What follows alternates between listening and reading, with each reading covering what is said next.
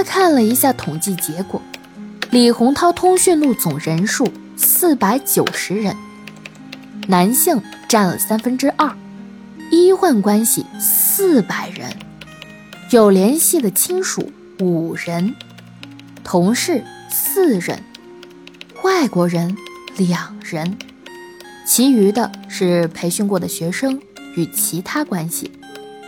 与病患通话时长平均几十秒，最多不超过三分钟；与亲属通话十几秒，与同事通话不超过三十秒；与两个外国人通话分别是三分五十秒、三分二十秒；与学生通话几秒到十几秒。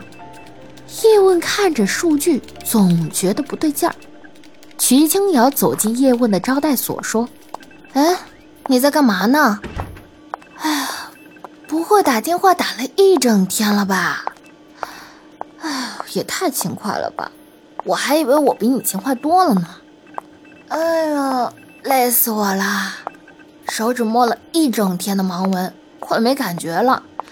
来来来，帮我揉揉呗。”然后就把双手的食指、中指伸过去。叶问一边看着屏幕，一边思考着什么。叶问接过瞿青瑶的手，揉起来，揉了一会儿。瞿青瑶说：“嗯，你看什么呢？今天怎么不贫嘴了？不像你啊。我看看，哎，帮你拍下来吧。我们先去吃饭吧，一边吃一边讨论。”瞿青瑶按下手机快拍后说：“走了，走了。”连拉带拽的走出了招待所。他俩已经 n 次来到东江学院的食堂。叶问把瞿青瑶按坐在饭桌前说：“今天我来犒赏一下你的辛苦哈，少爷，我去打饭，你等着啊，不要被其他的小帅哥迷惑了哈。”瞿青瑶不屑一顾地看了一眼叶问。挑衅地看了一眼身后一桌，其中一个小鲜肉的后背。叶问端好饭后，两人一边吃一边聊起来。我看了一下我们俩的通话数据分析，有很多疑惑。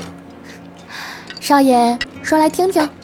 叶问拿过瞿香瑶的手机，打开 Excel 的截图，说：“他信件里说有中度抑郁，可是他全部客户都说他带着微笑。”这太神奇了。徐青瑶想了想，说：“嗯，会不会是因为这几年来一直想着还款，更加发挥了他讨好普通人的心理啊？尤其是客户。”叶问说：“